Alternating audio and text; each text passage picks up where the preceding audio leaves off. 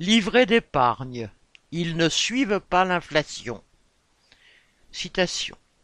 Avec une inflation qui va passer sous les 3%, vous aurez un livret d'épargne populaire dont la rémunération sera plus de deux points au-dessus de l'inflation.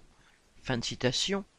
A affirmé le 15 janvier le ministre de l'économie Bruno Le Maire, qui, dès février, abaissera de 6 à 5% le taux de ce livret. Quant à celui du livret A, il est gelé à 3% jusqu'en 2025.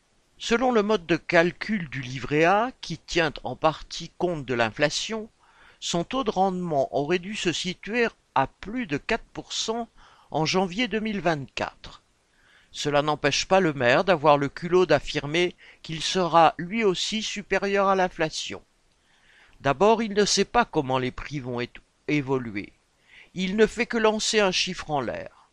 Ensuite, on voit bien qu'il ne fait jamais ses courses. Selon l'INSEE, l'inflation a atteint 4,9% en 2023 et s'il y a eu une légère baisse en fin d'année, ça n'a été qu'un ralentissement de la hausse des prix.